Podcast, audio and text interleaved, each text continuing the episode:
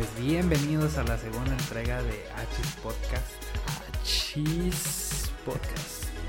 Como Aaron mencionó en el, otro capítulo, nuestros sagrados cantinfleos.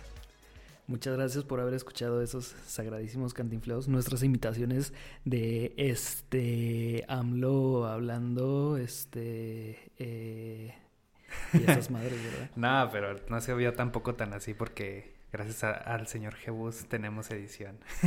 El poder de la edición es grande. El poder de la edición, entonces Sí, inclusive mi mamá me dijo, se oye muy fluido. Y yo, mamá, pues que está editado. Oye, sí, hasta eso, este, pues la gente que lo escuchó y me dio un poco de feedback, sí me dijo que pues la neta no nos escuchábamos tan, tan peor. Entonces, pues bueno. Pues bueno, sí, la verdad, muchas gracias a todas las gentes que se dio su tiempo a escucharnos y a dejar sus comentarios.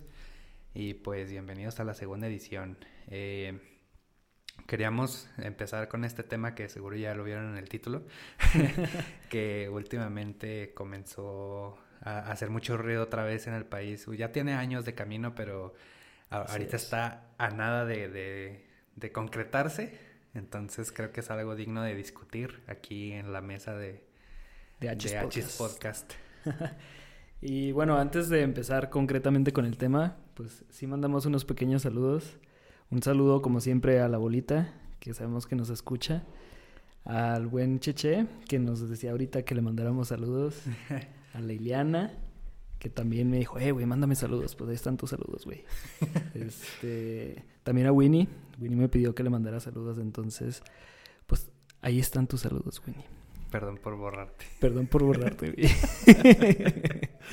no, pues yo le mando saludos a mi, a mi esposa Yamile, que también ahí nos, nos escucha, a, mi madre que seguro también me va a escuchar y pues a toda la gente que me, que, que me dijo que estuvo muy padre al, al Rojo Memo y, pues sí, creo que nomás, este, ahí también si quieren algo, algo especial, pues también ya estamos dando saludos. no tan largos, pero sí, o sea, una sección chiquita antes de empezar el tema. Sí, es, pues se vale agradecer a toda la gente que, gracias que se da su tiempo para escucharnos y así. Muy bien. Entonces, pues bueno, este jueves 19 de noviembre, el Pleno del Senado, vamos, aprobó en lo general. Fueron 82 votos a favor.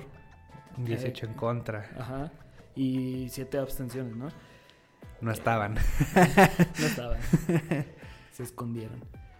Eh, pues aprobaron el dictamen con el que se expide la ley federal para la regulación del cannabis y reformas también aparte diversas, a disposiciones de la Ley General eh, de Salud y demás cosas, ¿no?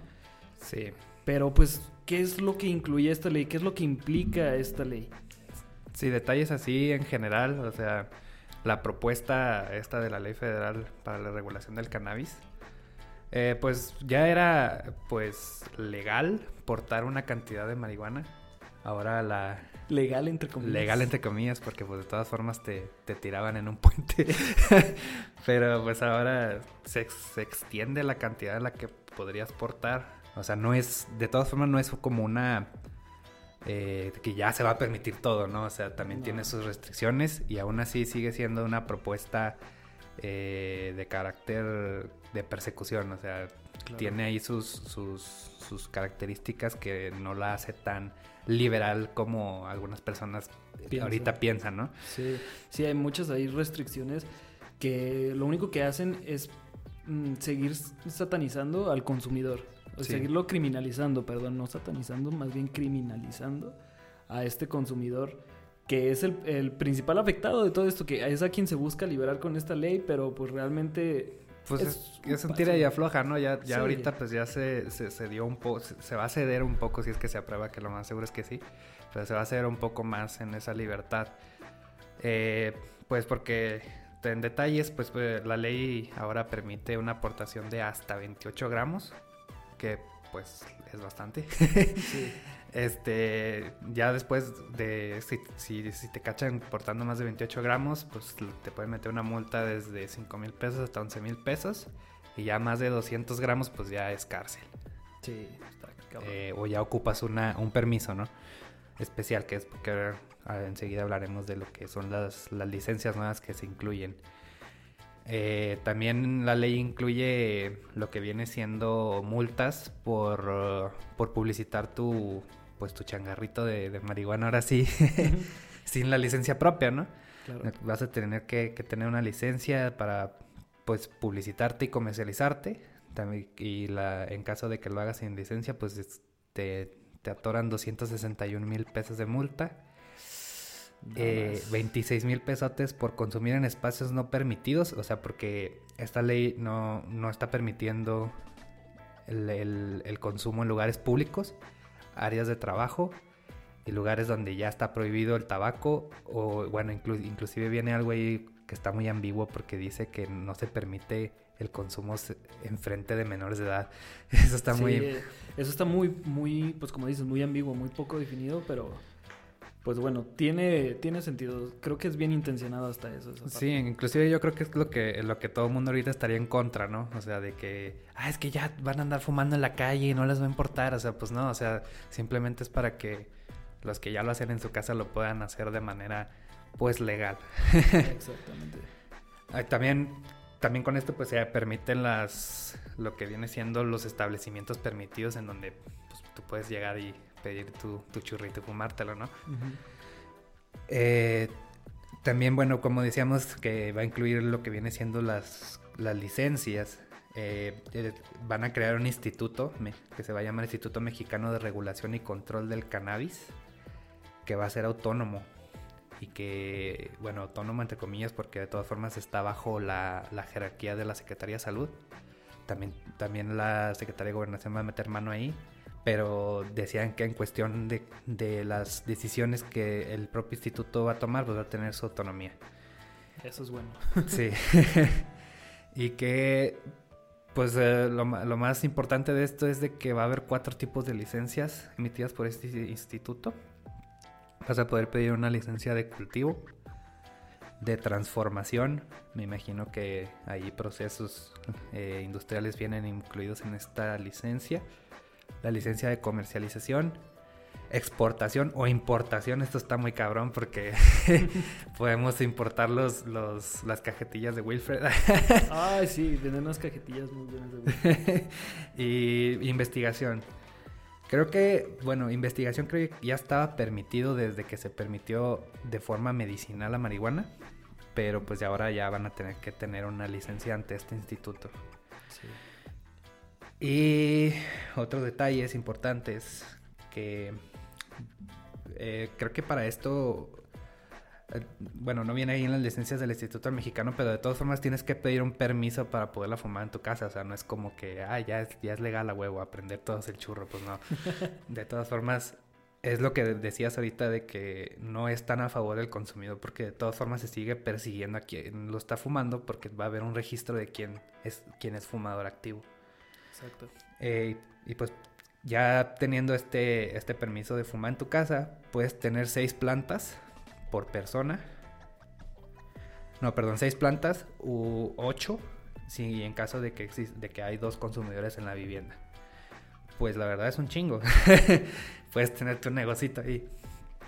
Este, inclusive, ah, lo que mencionaba de que necesitas el permiso para tener para poder consumir en vivienda. Inclusive creo que también mencionaban que que, o sea, teniendo el permiso en vivienda necesitas tener equipo de filtración de humo y todo el pedo para no molestar vecinos, porque aún así si un vecino sí que se queja, pues sí te cae el poder de la ley, ¿no? Sí, la poli. Pues bueno, también, como ya mencionabas antes, este, pues está completamente prohibido el consumo en áreas de trabajo y pues en áreas públicas en general, ¿no? O sea, es igual que con el alcohol. Sí. Pues, aplica exactamente igual, ¿no? Ah, otra cosa muy interesante es que el 40% de las licencias de cultivo se van a otorgar a pueblos y a comunidades indígenas.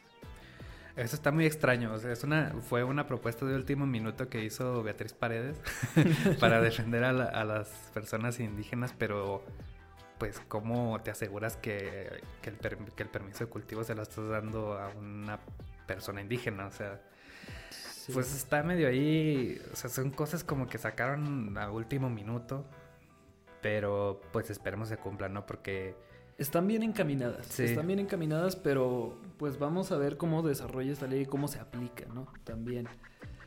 Eh, bueno, otra cosa que me llamó mucho la atención de esta ley es que se buscan otorgar amnistías para aquellos que han sido penalizados por el uso de la sustancia anteriormente, ¿no?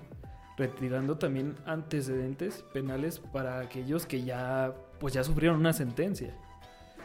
Sí, porque hay muchas personas que nada más por portar marihuana han sido encarceladas, ¿no? Sí. Y creo que eso, eso sí es un paso muy importante. Si ya se va, si ya se va a despenalizar, pues borrar todo lo, lo que... Pues todos esos antecedentes penales, la verdad, va a ayudar a muchísimas personas. Creo que también, también otra parte, bueno, aquí un paréntesis de que es importante la despenalización porque le quita también pes, este, como peso pues trabajo a la policía. Sí. O sea, en vez de estar persiguiendo marihuanos, pues que realmente se enfoquen en lo que en asesinos y otros otros crímenes mucho más graves, ¿no? Y, y pues si ya no va a ser crimen, qué bueno que a todas esas personas se les quite la, la, sentencia. Es, es, muy correcto. Sí, o sea, a fin de cuentas, para el sistema judicial en el que, en el que vivimos, el sistema penal, es más fácil encarcelar a un consumidor, a un usuario, que al narcotraficante que le vendió la sustancia, ¿no? O sea, eso se ve mucho aquí. Eh, también algo que me parece benéfico es que pues se busca con esta ley crear programas de rehabilitación para aquellos consumidores que han generado algún problema de dependencia psicológica. Más adelante vamos a ver qué es esto de la dependencia psicológica y por qué es muy distinto a una dependencia, a una adicción, vamos, como tal. Creo que eso es muy importante porque toda esta parte de los programas de rehabilitación se dejaba a la asociación civil, ¿no? Sí. Y ahorita ya con fondo de gobierno creo que se, puede hacer algo más, Algo, algo mejor, ¿no? Ya con dinerito pues ya es otra cosa. Exactamente, ¿no? Eh, también la Suprema Corte de Justicia Nacional ha puesto como fecha límite el próximo 15 de diciembre para que se tome una decisión. Entonces, para el 15 de diciembre ya vamos a saber si definitivamente se comienza a aplicar esta, esta ley o qué es lo que procede. Sí, bueno, también hay importante, eh, por ejemplo, esta ley, decíamos que su nombre es Ley Federal para la Regulación del Cannabis. Pues yo busqué aquí googleando para el, para el podcast, me encontré que esa propuesta ya viene desde el 2014. ¿Sí? y hasta ahorita, pues por cuestiones, habían dicho que por cuestiones de pandemia no se había tocado. Pero ya ahorita ya fue, órale, a trabajar, güey, es porque tienen hasta diciembre para, para decidir que si esto va a salir o no. Que dicen, decían que lo más probable es que sí, porque el, Senado, al aprobarlo, la mayoría de los diputados también, también va a ceder, eh, porque casi todos son del mismo partido, ¿no? sí. Y importante destacar, por ahí me encontré unos artículos, unos blogs de una asociación civil que se llama México Unido contra la Delincuencia, que ellos, ellos criticaban la propuesta, esta que mencionamos, porque como tú decías, o sea, no es, un, no es una ley enfocada o que defienda al consumidor, sino que más bien esta ley va a continuar penalizando, decía que continuar penalizando a los pobres y al consumidor y beneficiando solo a unos cuantos. O sea, porque, claro, mencionaban ahí también los requisitos, otra cosa que me acabo de acordar importante, que para, para poder obtener licencias ante el Instituto Mexicano del Cannabis, vas a tener que tener eh, vas a tener que tener un buen historial ante el SAT. y un buen este pues eh, un, historial de SAT que has, estado pagando tus impuestos y pues obviamente esto solamente beneficia a gente pues empresaria o que está regularizada. Y pues realmente la gente que ahorita pues se dedica a tener cultivos de marihuana, pues no está registrada al SAT, ¿no? en muchos casos, sí. Entonces aquí se puede ver que la ley, o sea, está más enfocada a beneficiar ahí con padrazgos, yo creo. Ah, Como siempre. También otros, otros requisitos que mencionaban del, para la venta, del empaquetado, que va a, tener, va a ser una cosa muy estricta, más estricta que los cigarros y que el alcohol que clásico, bueno, también a la clásica como, como ahora viene la propuesta de los, de los productos azucarados, que no va a tener que tener personajes que llamen la atención a los menores, que va a tener que venir con sellado hermético, con diferentes ahí procesos industriales, pues que tú como que vas a querer empezar a hacer una empresa por ahí, pues vas a requerir mucha inversión y por eso dice que es una ley discriminativa a, los pobres. Ah, sí, definitivamente. Y también está el debate, ¿no? De que si deberíamos de, legalizarlo o no. Este, yo creo que sí. yo creo que sí porque es... ¿Por ah, qué, Mauri? ¿Por qué? Porque hay como varios temas, ¿no? O sea, eh, se deja a la, a la, elección de cada quien. O sea, más, y al, ser legalizada, el Estado puede tratarlo como un tema de salud y no como un tema de delincuencia. Sí. Eso es muy importante. dar un enfoque muy distinto al que, pues obviamente se está tomando en la actualidad, ¿no? Y inclusive otros, otros argumentos que, que menciona la gente de que está a favor de la legalización es que pues la, la prohibición, o sea, cuando, cuando, cuando, una droga es prohibida, no se disminuye su uso.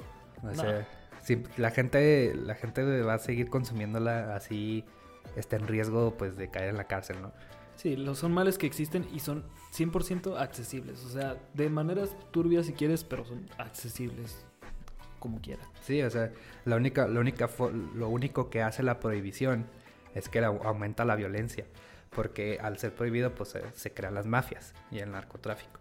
Sí, y pues el control, ¿no? Y pues si ahí no hay ley, pues y tienen todo el control total del mercado, eh, pues se crea la violencia, ¿no? Para los territorios y todo eso. Pero ya con cuando es un legal y hay un mercado establecido, este, pues no necesitas este, estar en el narcotráfico para poder hacer el negocio, ¿no? Es correcto. También eh, pues al ser legal y ser algo tratado por el gobierno y un negocio legítimo, pues el gobierno puede reclamar impuestos de ahí, ¿no? Sí. Empezar a hacer dinero de ahí. Que, pues, o sea, les guste o no, pues es un negocio muy grande. Y creo que también al gobierno ahorita le interesa agarrar de donde pueda. Sí, ¿no? Y además, pues, o sea, ese dinero puede ser empleado de manera estratégica, pues para prevenir adicciones, ¿no? Ah, como, como decíamos de que la buena la propuesta se se, se incluye la, la, agregación de programas de rehabilitación. Exacto. Que antes, pues no, o sea, era... Muy tabú. no, y todo era responsabilidad de, de la pues de la sociedad, o sea, de, la, de las asociaciones civiles. Y ah. sin recursos. Sí, sí, era muy distinto la manera en la que se, pues, como que se maneja ahorita, ¿no? Sí. Ah, y ahorita mencionabas también de que que es muy que, el, nuestro sistema de justicia lamentablemente es más común que se encarcele y criminalice al usuario que al narcotraficante, ¿no? Porque pues tumbar a una organización es más difícil que a, a un, a, un, a un civil inocente, sí, solamente por portar. Sí, no, la verdad. Se meten en muchos líos y además con el entramado de corrupción que hay ahí, o sea, agarras a un hasta a veces hasta un traficante simple y te metes en problemas. Bueno, o sea, la, policía se mete en problemas con el dueño de la plaza y pues todos esos pedos medio turbios ahí. Sí, ¿no?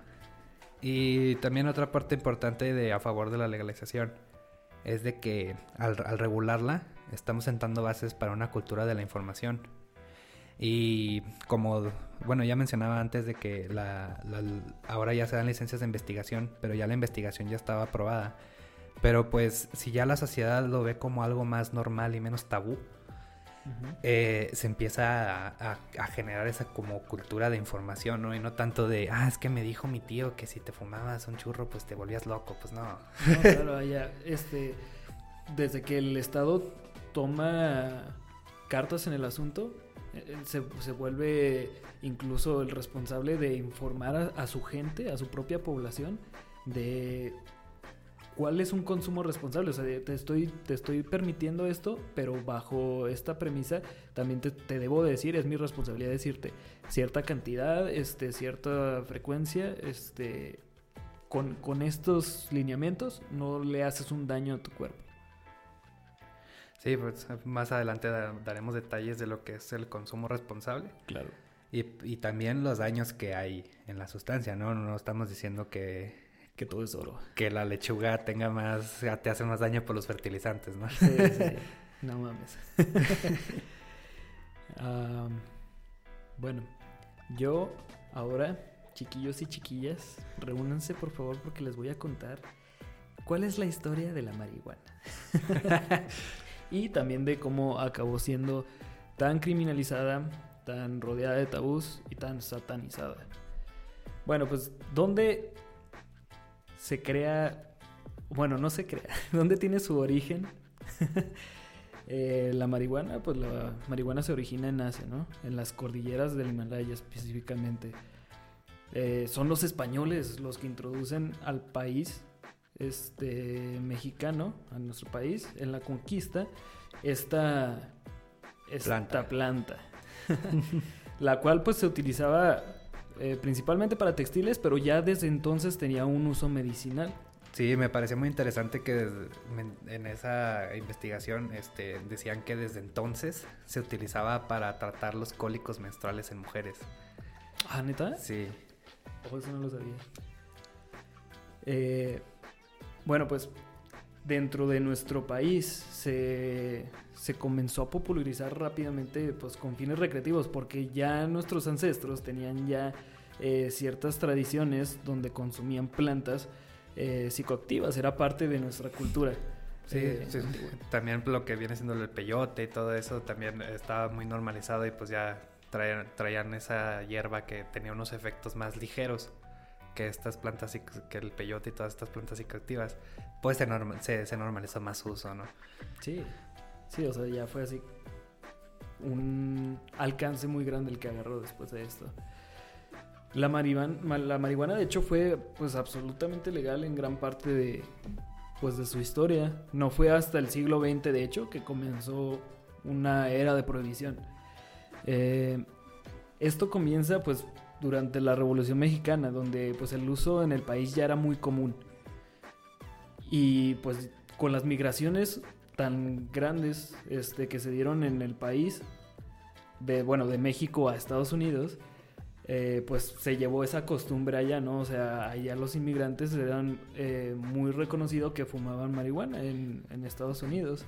Caracterizaban a los mexicanos con la marihuana tanto como la cucaracha. Exactamente, o sea, era como que una parte, antes se veía así como que parte de nuestra cultura 100%, ¿no? Eh, bueno, o sea, y ahí es donde comienza pues una tensión política, ¿no? Porque es cuando empieza a surgir esta tensión en Estados Unidos de, hey, el migrante nos está robando nuestros trabajos, porque pues era mano de obra barata, ¿no? Desde eh, entonces. Desde entonces. Entonces están esas tensiones xenofóbicas, ¿no? Sí, que, que estas tensiones pues tienen su clímax en, lo que fue la Gran Depresión de 1929, ¿no? Sí, pues sí, por si no había trabajos para el estadounidense y todavía el, pues el mexicano estaba dispuesto a lo que fuera, ¿no? Sí. y es cuando llega entonces el villano más grande de esta historia, que fue el buen Harry Anslinger. Está muy raro el apellido, la neta. Lo tuve que leer, de hecho. Anslinger. Anslinger. Anslinger. O pues esa madre. Sepa la madre. Eh, él era, en ese tiempo, pues apenas había sido nombrado el, nuevo comisionado de lo que se le conocía antes como la FBA, que era la Federal Bureau of Narcotics, que técnicamente era el antecesor de la DEA. Sí. Este, pero pues ese compa llegó en una época donde pues no existía en sí un problema o una atención por las drogas. Entonces... Era más por, por el mexicano en sí, ¿no? Exacto, o sea, entonces llegan casi casi a decirle, oye, compa, o sea, pues si no encuentras algo, este, qué hacer con, con, este, con este instituto, o sea, pues te vamos a quitar el presupuesto, carnal. Entonces, pues, ¿qué es lo que idea este eh, maquiavélico personaje, pues dice, ah, pues que es, que es un problema ahorita muy grande que hay, pues la atención con los migrantes, ¿no? Y que es este... ¿Qué fuman los mexicanos? ¿Qué fuman los mexicanos? Pues marihuana. Entonces, ¿qué hizo este compa?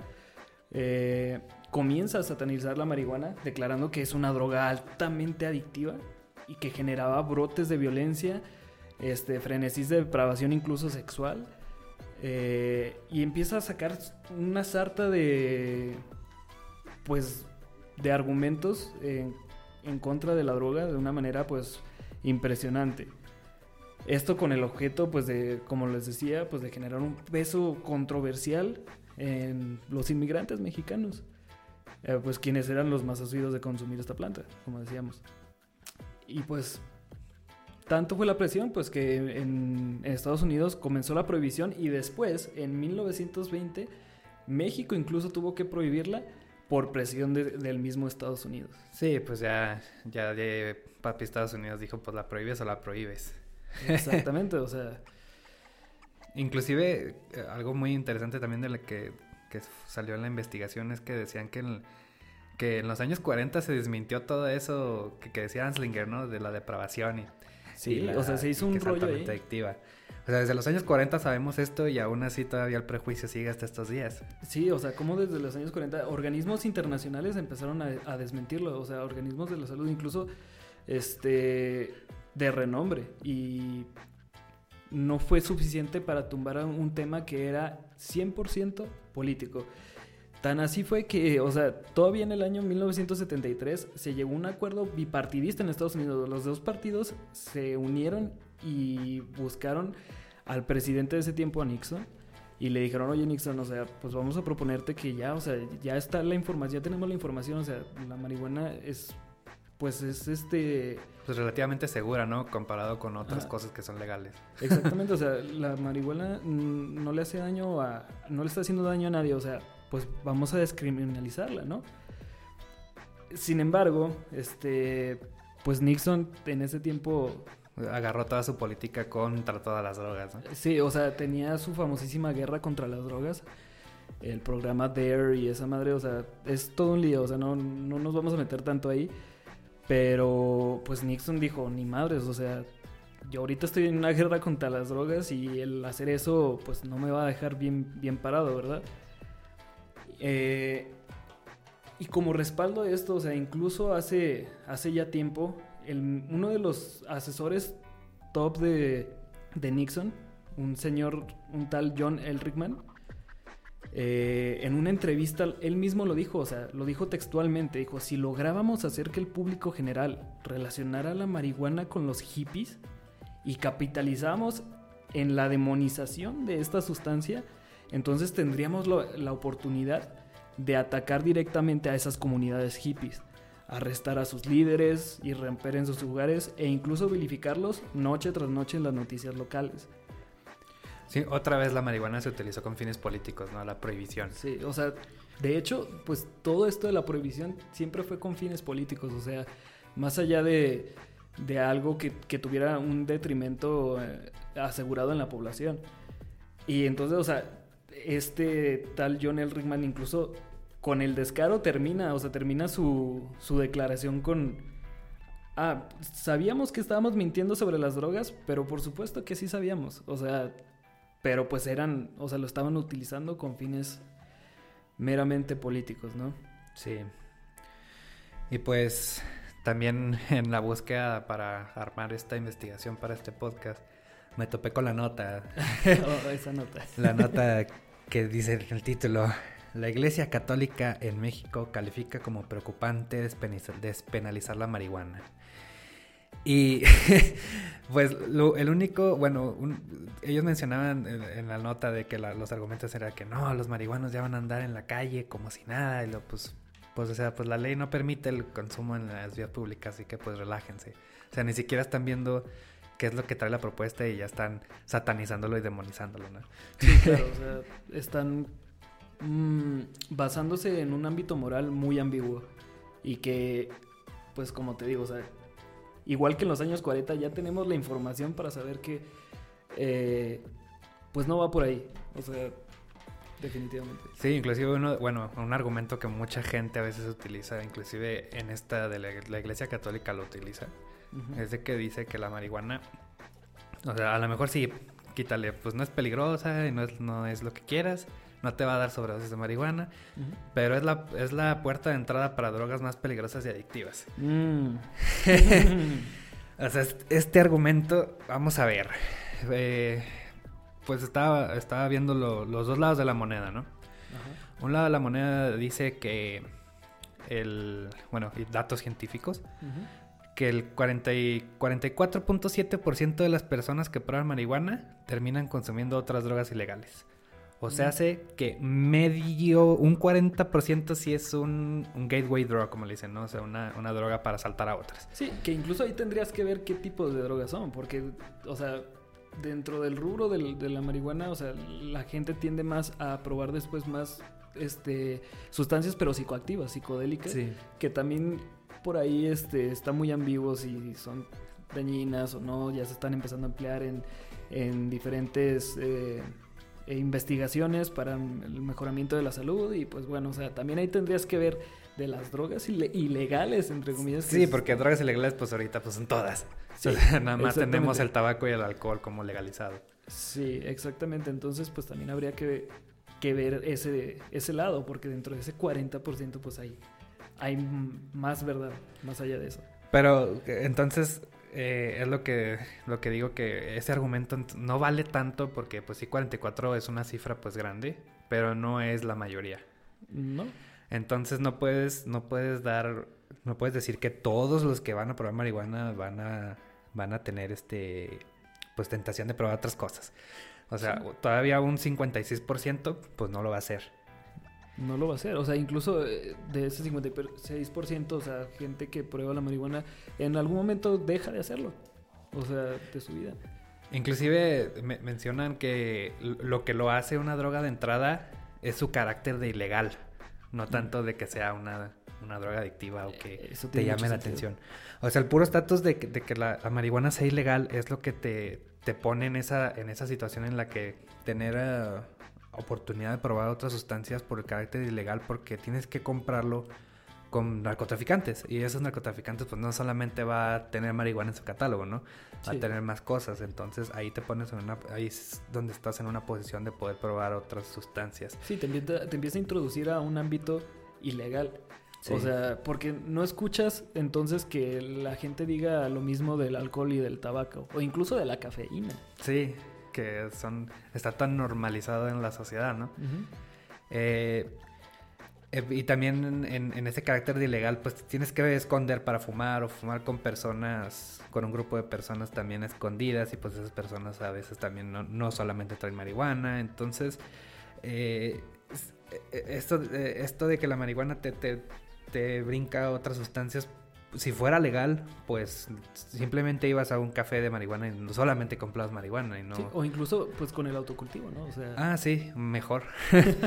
mejor, o sea, tienes tu plantita ahí y ya no, no caes en otros, en otras sustancias que son adictivas más, más este, químicamente. Ah, claro. Y, también hay que tener en cuenta que el contexto de cada persona es, es diferente, ¿no? O sea, eh, hay, hay, personas que ya tienen personalidades adictivas o inclusive adicciones en la, genética, ¿no? Sí, hay una predisposición, no solo genéticamente, pero también por, como dices, por el contexto. O sea, hay personas que por su contexto están más predispuestas a, a tener un consumo adictivo, no solo de la marihuana, sino de otras sustancias. Y eso ya no tiene que ver con la marihuana. Ahí se termina la correlación que hay en ese argumento. Entonces, también otro, otro de los argumentos en contra, este, también se da porque eh, puede pasar de que la, que la marihuana se utilice como brinco a otras sustancias. Bueno, dicen que por el consumo excesivo de la planta. Que, que, tenemos datos que, que viene siendo lo que es el fenómeno de la tolerancia que esto, este fenómeno es cuando tus receptores de, dopamina en el cerebro eh, se llevan mucho de la mano con el THC, que es la sustancia psicoactiva de la marihuana. Sí, son los receptores CB1. Los... Sí. Eh, y, más que nada se genera ahí una dependencia también eh, psicológica a la, pero a los picos de dopamina. No tanto al, al, THC, sino que el THC estimula a estos, a estos receptores de dopamina y te sientes, pues cuando te fumas un churro, te sientes recompensado. Ah, exactamente. Esa es la recompensa a la que la gente se vuelve dependiente. Porque no se vuelve adicta. O sea, no es una adicción este, química, sino... No se puede... también leí ese término de que no se puede decir adicción porque no hay un... un ¿Cómo le llaman? El, no hay un síndrome de abstinencia. Ah, exacto. Si no hay un síndrome de abstinencia no se puede decir que es una adicción. Sí, o sea, realmente una persona que dice, o sea, pues tiene una dependencia psicológica, pero por X o Y razón tiene que dejar de fumar marihuana o, opta por dejar de fumar marihuana, eh, no va a presentar un, síndrome de abstinencia como tal. Va a haber alguno que otro síntoma normal, este, como alguna irritabilidad por el mismo deseo este, que reprimes. Eh, a lo mejor este, un poquito de dificultad para dormir al principio, por una semana pero de ahí en más, o sea, no existe ningún eh, impedimento realmente fuerte para simplemente decir, pues no voy a fumar. sí. Inclusive muchas gentes relacionan el, uso, este uso excesivo que se empieza a dar, le empieza a dar uno a la marihuana, de que pues como ya no te es suficiente o de que empiezas a generar esa resistencia que buscas estos subidones en otras sustancias, pero pues no es, no es tan simple porque la, solución simplemente dejar de, consumir marihuana y se, pierde esa resistencia. Se pierde esa resistencia y es mucho más sencillo que incluso que con el alcohol o que con el cigarro. O sea, este... Y pues bueno, a lo mejor y, lo estamos diciendo muy fácil, ¿no? Pero pues es para recalcar que es mucho más sencillo que con otras sustancias. Que inclusive son legales. Ah, exactamente. y que no están mal vistas, o sea, si una persona es alcohólica, inclusive hasta la sociedad se lo aplaude. Sí, y otro, bueno, otro tema que hace este argumento, pues, en contra muy, muy viable, es el hecho de que, pues, si estás, mm, vamos, si estás buscando ya eh, consumir algo más fuerte, eh, fue debido a un consumo excesivo. No es tanto por el hecho de consumir marihuana, sino de tener un consumo irresponsable. Volvemos a lo mismo. Todo va de acuerdo con un consumo responsable. Si se está teniendo un consumo irresponsable, entonces sí vas a generar una tolerancia y sí, este, pues a lo mejor vas a tener la necesidad de, de fumar más o de incluso buscar otras cosas para pues tener un subidón más alto. Pero ahí ya no es culpa de la sustancia, no es culpa de, tu personalidad adictiva. Inclusive vi un, vi un tuitazo hace, hace tiempo que me que estaba muy chido que decía, si ocupas, si ocupas fumar marihuana todos los días, lo que ocupas es un psicólogo. pues sí, o sea, a lo mejor ese tuit está un poquito drástico, pero sí, o sea, sí tiene algo de realidad, o sea, porque ahí ya estás generando una dependencia psicológica. Y ya estás teniendo un consumo excesivo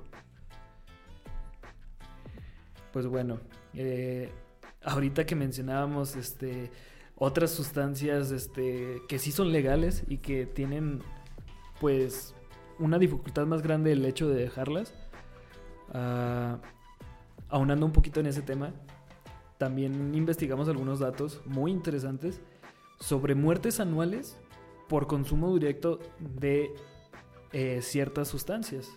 Tenían así una tabla comparativa. Y estas son cifras de la OMS, no es de cualquier cosa, es del Organismo Mundial de la Salud. Entonces decía, de alcohol, pues cuántas personas mueren directamente por un consumo de alcohol al año, 3 millones de personas, nada más en promedio. Y esto no incluye las personas que indirectamente mueren, ¿no? O sea, que, toman alcohol y chocaron. Sí, o, sea, que en accidentes causados por el alcohol, no. Eh, de tabaco, de tabaco es mucho más. De tabaco es casi el triple que la cantidad de alcohol. En tabaco mueren al año por consumo directo 8 millones de personas.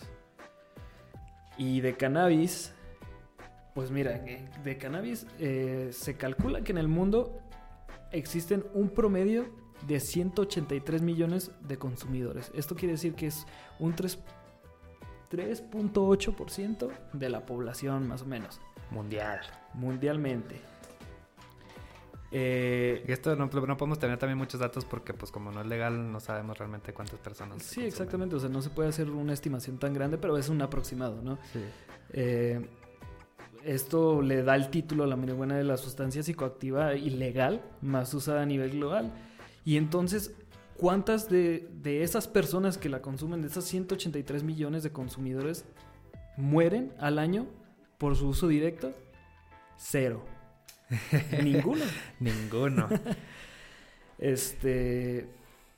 Es impresionante, ¿no? O sea, cómo algunas eh, sustancias que están normalizadas como el alcohol, como el tabaco. Incluso llegué a ver datos sobre los fármacos. Ahorita yo no recuerdo muy bien la cifra, pero también una cifra considerable de gente que moría este, por consumo directo de fármacos eh, al año.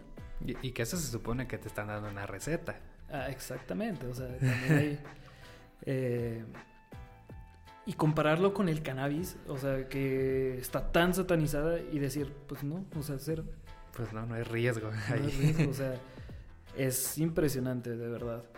Eh, y bueno, estamos hablando, a lo mejor estamos defendiendo mucho la, la planta, este, entonces pues vamos a entrar en un contexto más, más imparcial, o sea, cuáles son los beneficios de la marihuana y cuáles son los, prejuicios. Porque sí hay contras, ¿no? Claro, claro que hay contras. Eh, bueno, vamos, vamos primero con los beneficios, ¿no? Porque es como que lo que a veces la mucha gente no tiene ah, en cuenta, ¿no? Exacto. Todo lo que, lo que tiene beneficio, porque pues... Ah, inclusive creo que hay más beneficios que contras, pero a ver. Los beneficios es que para, para personas en tratamiento quimioterapéutico por cáncer, les ayuda a reducir el vómito y náuseas. Mm. Cosas que, síntomas que son tratados con otros medicamentos mucho más fuertes y que incluyen otros efectos secundarios mucho más cabrones que la marihuana no tiene. Eh, entonces, pues ahí está, ahí se los dejo eso. también eh, personas que tengan dolores crónicos también reducen su sistema, sus síntomas de dolor. Eh, inclusive también personas con esclerosis múltiple les ayudan los síntomas de espasticidad. La espasticidad los, los músculos tensos que se causan por esta enfermedad.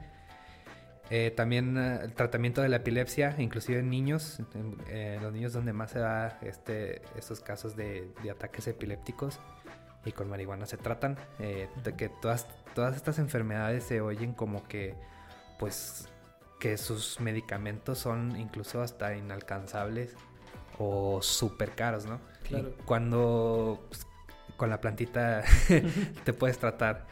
Sí, claro, o sea, es, es a fin de cuentas un tratamiento alternativo a, la medicina tradicional.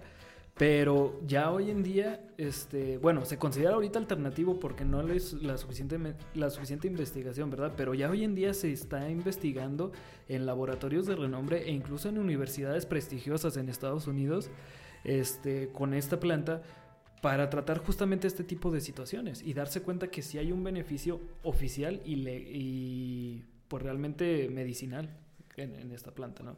Fíjate, yo, yo este, tenía un conocido, bueno, tengo un conocido, no se ha muerto. no se ha muerto. Eh, que tenía, tenía artritis.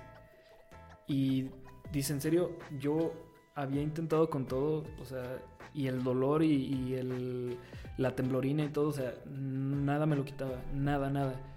Y pues encontró su solución pues con la marihuana, o sea, como digo, es ahorita una solución o una alternativa este, que apenas está empezando a, a surgir, pero pues si le está trayendo beneficio a muchas personas, pues qué chido, ¿no? Sí, y estas son las personas que más beneficiadas se van a ver con esto, ¿no? Porque ahorita, pues, tu conocido tal vez, si no, si no tengas autocultivo, pues va a tener que comprarlo de narcotráfico.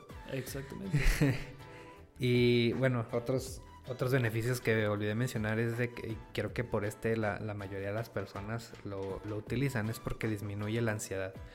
También hay varios, hay varios medicamentos para tratar la ansiedad que también contribuyen a muchos efectos secundarios como el clonazepam y todos estos que a veces están muy normalizados en la sociedad de, ah, ten tu, pastillita y esto. Pero todas estas pastillas incluyen daños eh, hepáticos y etcétera. Entonces, a veces eh, la marihuana para tratar este estas cosas es mucho más efectiva y más barata. Que también este, eh, ya en temas este, de, de problemas psicológicos como lo es la ansiedad o psiquiátricos, eh, o psicopatológicos, como sea.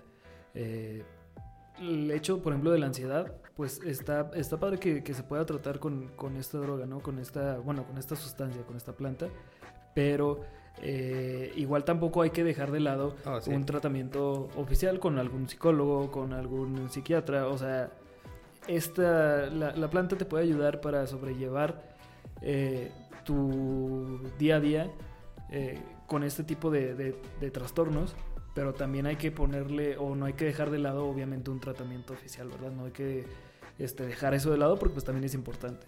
Sí.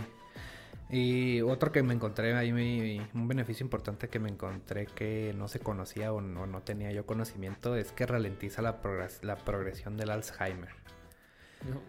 Fíjate, es curioso, ¿no? Porque eh, hay otro mito que por ahí también más adelante veremos, este, eh, es el hecho de que, ay, no, es que fumar marihuana te mata las neuronas. Sí, te deja tonto. Te deja tonto, te, se te acaba la memoria, se te, o sea, muchas este, cosas que más adelante vamos a ver por qué es este mito, ¿no? Pero, pues bueno. Sí. Entonces, pues bueno, viene el otro lado de la moneda, ¿no? ¿Cuáles son los perjuicios o cuáles son los daños que te puedes causar con la marihuana, ¿no? O sea, dicen, bueno, dice a estudios que hay un, hay un riesgo de esquizofrenia y otros tipos de psicosis, pero, pero. pero se tiene que traer una predisposición genética a esto, o sea, no, no, no simple por el puro hecho de fumar vas a tener esquizofrenia y psicosis. Y además con un consumo excesivo. Además con un consumo excesivo, o sea, estos riesgos vienen con, con la pues yo que con, con ningún, exceso es bueno, ¿no? No, para nada. Y también, bueno, creo que eh, los prejuicios también vienen mucho del lado de, que afectan a, trastornos psiquiátricos, que también dice que empeora el trastorno bipolar, pero o sea, lo empeora, o sea, ya tienes que tener un trastorno bipolar. Desarrollado. Desarrollado. Y también mencionan que el menores de 25 años afecta de manera negativa el funcionamiento de ciertos procesos cognitivos como la memoria y la concentración. Pero esto viene, esto viene porque antes de los 25 años el cerebro no se termina de desarrollar completamente. Exactamente. Ya con un cerebro desarrollado y además pues ya eres un adulto. pues ya es tu decisión. O sea, ya, o sea, ya si quieres fumar pues es estúpido, ¿verdad? O sea, también y si no tienes algún trastorno eh, psiquiátrico mayor, como lo veíamos ahorita. Eh, pero si no si estás libre de esas características, ya eres un adulto, 25 años para arriba, este, con un cerebro pues bien formado, pues ya es tu decisión realmente. Bueno, también otro, otro daño que se me olvidó anotar aquí, pero, pero también es importante decir, es de que el, el, fumar excesivamente también te conlleva un daño a tus vías respiratorias. Claro, o sea, también dentro de la sección de consumo responsable, lo, lo veremos más adelante, lo menos recomendado es, o sea, a la hora de consumir marihuana, e irónicamente es, es, es el método más común, es por vía de combustión, eh, ya sea en pipas, ya sea en, churrito, en lo que sea, este, pues obviamente cualquier tipo de, combustión que hagas y, e inhales, pues te va a traer un daño. Pero no tiene nada de comparación con el cigarro. Ah, no, no, para nada, porque eh, con el cigarro estás este, no solo inhalando el humo, sino pues todo todos lo que los químicos. Ajá, todos los químicos que lleva el cigarro como tal. Además, cancerígenos, cosa que la marihuana no tiene. Sí, exactamente. O sea, la combustión siempre va a hacer daño a tus vías respiratorias por el humo. Pero, pues sí, obviamente es muy distinto a un tabaquito. Eh, ah, bueno, ya sin mencionar el crack y todas esas madres pues diabólicas que puedes fumar. Bueno, no diabólicas, diabólicas. pero sí que eso sí ya son se les dice hard drugs. sí, eso ya son palabras mayores. Sí. sí. que eso sí son drogas que aguas. O sea, no. Eh, pero sí, ahorita que pues ya hablábamos del consumo responsable, pues ¿qué es un consumo responsable? Porque no le hemos pasado hablando de que es que el consumo excesivo, es que el consumo irresponsable. Bueno, entonces, ¿qué es un consumo responsable? Bueno, el consumo responsable de la marihuana está relacionado primero que nada directamente con la dosis. Eso es lo primordial la dosis. Eh, yo creo que en muchas de las sustancias que consumimos, no solo en drogas, o eh, este, también puede ser en azúcar, en grasas, en todo lo que consumimos, siempre la dosis, porciones o como quieras decirle, es muy importante. Es el secreto, ¿no? Exactamente. Entonces, lo principal en un consumo responsable, responsable eh, va ligado directamente con la dosis, con la frecuencia y con el contexto en el que pues, la utilizamos, ¿no? para un consumo que sea lúdico y recreativo. O sea, si tú vas a fumar la, droga simplemente por el hecho de, pues, la sensación que te... Sentirte chido, no porque tengas eh, convulsiones y esto que mencionábamos, ¿no? o sea, sin un uso medicinal. Fuera de un uso medicinal, o sea, un uso lúdico o recreativo, es recomendable experimentar con dosis pequeñas. O sea, este tema de, las microdosis es un tema súper extenso. No me voy a meter mucho a eso tampoco. Eh, pero pues una microdosis puede ser, este, dependiendo de cada quien, o sea, es algo muy personal. A, algunos les puede este, servir el hecho de .025 gramitos. Este, hay gente que, con, que llegará a consumir, o sea, tendrá el, el bowlecito de la pipa y lo llenará a más abajo de un cuartito, este, eso será su microdosis. El punto es, Depende de la experimentación, ¿no? O sea, y también tener un registro de que a medio bowl es como que lo que aguanto, un bowl ya es un chingo, o sea... Sí, o sea, eh, por, eso, por eso mismo dice ahí, este, pues el hecho de experimentar, ¿no? O sea, más bien lo que, lo que decía, ¿no? O sea, buscar, eh, pues practicar esto de, de la microdosis, ¿no? Y que también el consumo sea este mínimo, haya una una diferencia de 48 horas entre pues las dosis que consumes, ¿no? Para no generar la resistencia que mencionábamos, ¿no? Sí, exactamente, o sea, porque a fin de cuentas a lo que se acostumbra el cuerpo es a una dosis, a una dosis este, en una frecuencia específica. Entonces, si tú le metes o empiezas a fumar este seguido, eh, eh, llenas tu bowl de la pipa o, te echas un churro diario o no sé, o sea, pues es algo que vas a acostumbrar el cuerpo y después ya vas a necesitar más. Entonces, eh, pues lo más seguro va a ser siempre tener o, estar basado en una microdosis. Y así, este, ya incluso si, si, tienes la necesidad, entre comillas, de fumar, no sé, este, cada dos días, como lo dice aquí, pues ya estás fumando algo chiquito que es lo suficiente para eh, sentir los efectos, pero no no para más, o sea, no, no para no para generar una, una, tolerancia, incluso si la llegaras a, generar por alguna razón, pues... Simplemente lo dejas. Sí, o sea, no, no, tienes, no generas tampoco una dependencia porque tú mismo estás espaciando tus, tus, tus dosajes, ¿no? Eh, como ya mencionaba anteriormente, pues a pesar de que la combustión directa o se hace fumar por porro o pipa, o es, el método más común para ingerir la sustancia, la verdad es recomendable pues también otros métodos menos dañinos, este, como el uso de vaporizadores, o sea, vaporizadores no, no solo son los, los vapes, así los, los cigarros electrónicos, este, que bueno, también tienen sus consecuencias, pero es menos dañino que un, que un humo. Eh, también otro vaporizador se podría decir que son los conocidos bongs, ya que estos, o sea, lo que hacen es que con el agua eh, que se les, pues, se les pone, o sea, enfrían el humo y el humo se vuelve pues menos, un poquito menos dañino que un humo que consumes directamente, ¿no? O el uso incluso de filtros dentro de algún este porrillo que hagas o lo que sea. Este... Creo que lo más recomendable es con los edibles, ¿no? Porque así ya eliminas todo el daño que te puedes hacer con la combustión, que es realmente el único daño real que hay en el consumo. Sí, o sea, es, es este interesante porque con, con los comestibles puedes, eh, sí puedes evitar esto de la combustión y hacerte un daño a la hora de que consumas la marihuana. Lo único malo es que con los comestibles es un poquito más difícil este, medir las dosis, ¿no? Sí. Este, pues tú eh, experimentas ahí y, y, pues te vas dando cuenta, ¿no? Pero sí, o incluso también el uso de tinturas farmacológicas, que es este, pues ciertos extractos que hacen a veces de la planta con alcohol y ya los, o sea, en goteritos los venden así con, pues para echarse gotitas, ¿no? Que de CBD, que de THC, etcétera, ¿no? Ese es otro, otro método de consumo que también puede ser menos dañino que una, una combustión, ¿no?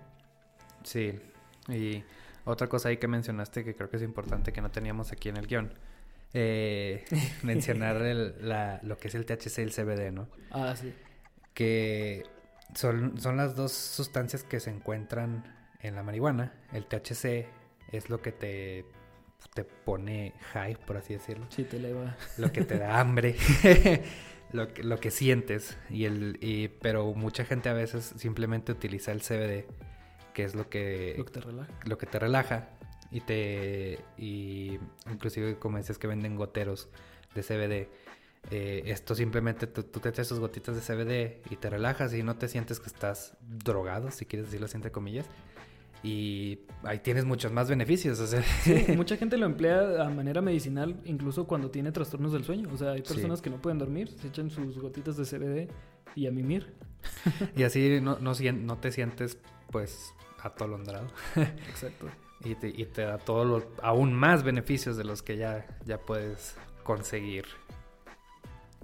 Con la plantita hermosa. Con la plantita santa. eh, pues bueno, también, eh, como ya había mencionado anteriormente, es importante evitar un consumo que sea de naturaleza evasiva.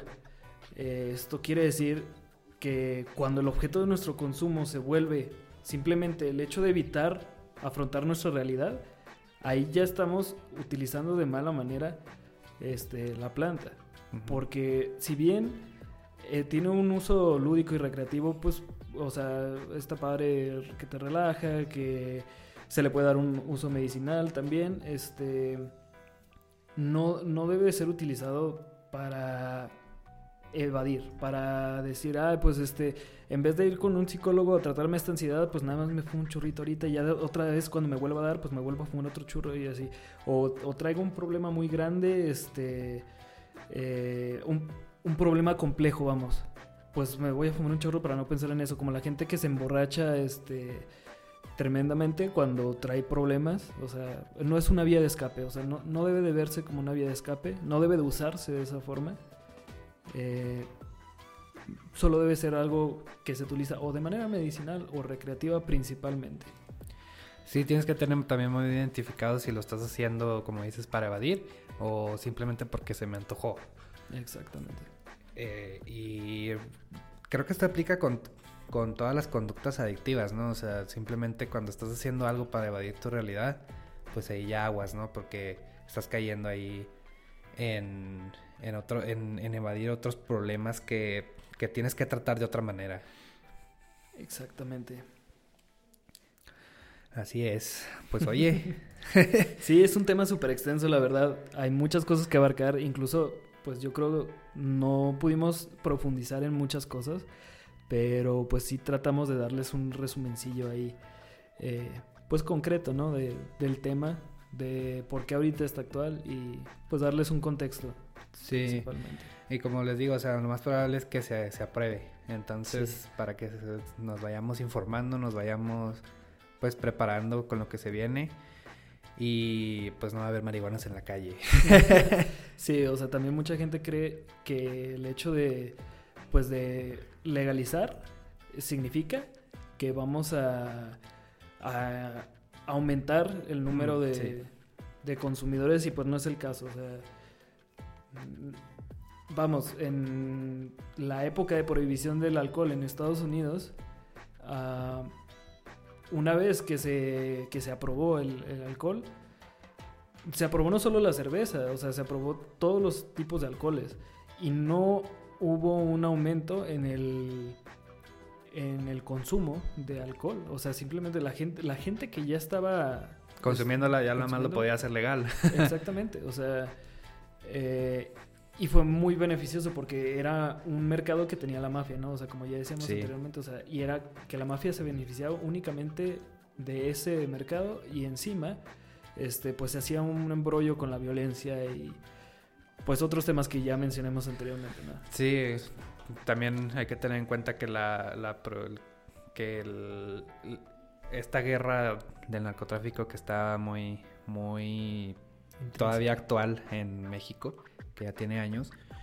eh, esto viene siendo un, gran golpe y una gran, pues parte de la solución, porque se les va a quitar un financiamiento muy cabrón a todas esas organizaciones, que realmente es un golpe a, esto, a, estas organizaciones que no nada más es irles a dar balazos. Exactamente. Eh, es otra estrategia a fin de cuentas, eh, y pues bueno, o sea, ya a manera de conclusión, eh, creo que sí es importante dejar en claro que el objetivo de, este capítulo simplemente es informar en un terreno donde pues abunda la desinformación, ¿no? Y los tabús y la ignorancia, aparte. Eh, no estamos promoviendo el consumo de ninguna eh, sustancia, para nada. Ni el café. No, ni del café.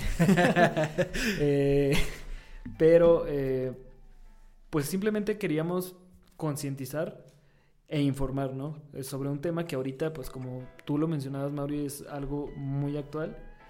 Eh, como lo decíamos ahorita, o sea, hay que recordar que legalizar es regular, el Estado regula. Y no es para nada fomentar ni apoyar pues el uso de estas sustancias. O sea, no se fomenta que, se fume la marihuana, sino que se regule, que el Estado entre y diga, ok, este, puedes hacerlo, pero bajo estas reglas. Y ahora que puedes hacerlo, te voy a informar cómo puedes hacerlo para no salir dañado, ¿verdad? Como lo mencionábamos anteriormente. Eh, es asegurar un entorno sano para aquellos que decidan consumir. Es decisión de cada quien. Y debemos evitar de verdad los prejuicios ante aquellas personas que son usuarios de, esta sustancia.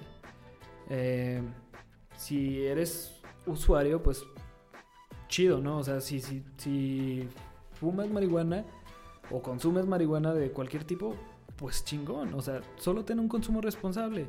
No consumes ninguna sustancia, chingón. No tienes por qué juzgar a alguien, ¿verdad? Porque lo hace. O sea, aquí ya estamos dándoles la información para decir, bueno, o sea, no tiene nada de malo. O sea, bueno, o sea, yo pisteo, que es algo muchísimo más dañino que la pinche marihuana, ¿no? O sea, entonces, ¿con qué, ¿con qué juicio moral voy a ir a llegar y decirle a alguien pinche marihuana drogadicto? O sea, o eso sí no. Eh, así no. Pues no. Híjole, no, pues sí, yo, ah, yo a mi manera de conclusión, creo que es un gran paso que se esté, pues, medio despenalizando, porque ya tratamos ahí que también hay algunos ahí fallas o arreglos que se le pueden hacer a la propuesta, pero pues ya se comenzó. Ya, es un buen inicio. Por algo se tiene que empezar. Y aún así, pues ya en el camino se irán haciendo los ajustes eh, que se tengan que hacer. y, y como dices, o sea, esto yo, yo, también estoy muy de acuerdo contigo de que la, la, legalización no, no significa el, la promoción. La promoción de eso. Es porque, pues como dices, o sea, las personas que ya lo hacen, pues lo van a seguir haciendo. claro, claro que va a haber gente que ahora lo va a hacer, o sea, pero pues también ah, y ahora esa gente que tenía, esa gente ya tenía esa inquietud, ya lo quería hacer. Simplemente ahora pues, se le va a dar un ambiente un poco más sano, más seguro para que pueda experimentar con esta planta. sí, y esa gente que ya lo quería hacer, lo iba a hacer de todas formas. Sí. solo el método de obtención hubiera sido distinto, es todo. Sí, o sea, tenía que haber metido, se tendría que haber metido con gente que no debía. y ahora pues lo puede hacer en un establecimiento que paga sus impuestos. yes. Y creo que ese es un paso muy importante y pues sí, este, creo que hay que dejar como también tocando nuestro capítulo anterior de los privilegios. Muchas veces el prejuicio, el prejuicio hacia el marihuano no solamente va por la sustancia, también va por, por su carácter de pues de estatus social o que son personas se asocia completamente. O sea, tú escuchas a una persona desinformada hablar de la marihuana y dicen, ay, no, es que el, cholo de la esquina que ves ahí seguramente es un marihuano. O, ven a alguien drogándose con cualquier tipo de droga dura y dicen, ay, el marihuano, ah, es que ese, seguramente ese tipo empezó con, con la marihuana o así. Entonces hay mucho prejuicio, este, no solo desde la desinformación, sino también desde el privilegio. Sí. Entonces, pues ni modo, ya se va a aprobar. ni modo. ni modo, aunque la Iglesia Católica esté en desacuerdo. Gracias a Dios vivimos en un estado laico. pues sí. Así es. Así es. y pues otra vez dar las gracias a, a todas las personas que nos escuchan. Si llegaste hasta este punto, muchas gracias. Un besito en la frente. Nos queremos mucho. Porque en la frente. Pues ni modo que en la boca, Eso ya sería cosa, Besito de lejos porque hay cuarentena. Sí, ah, bueno, muy cierto. Y pues muchas gracias, este la neta, aquí una hora estarnos escuchando, pues la verdad, de los números que vimos del, del episodio anterior me, me emocionaron bastante de seguir continuando y pues pues espero que se haya notado, ¿no? Que ahora sí nos documentamos un poquito y no nada más estábamos dando vueltas y eh, eh, diciendo pura pura cosa que nos, nos, nos salía de la mente directo a la lengua. Ahora sí teníamos una estructura y pues... sí, la verdad la, otra vez nos lanzamos así a la y se va y hasta eso no nos fue tan mal, pero pues esta vez pues sí nos, este, nos pusimos más verguillas. Sí, y pues eh, que esto solo va a ir mejorando, ¿no? Y pues muchas gracias. Eh, por ahí ya va a haber eh, página de fans para que le den like. Sí. Eh, seguramente ahí va a haber, ahí va a estar el link en donde usted vea este podcast. Y muchas gracias. Gracias a todos los radioescuchas. Ahí dejen sus comentarios, ahí lo estamos leyendo. dejen si quieren mandarle saludos a alguien también. Exacto. Y pues nada, chicos. Gracias por sintonizarnos y nos vemos en el próximo episodio de Hachis Podcast. Saludos. Bye.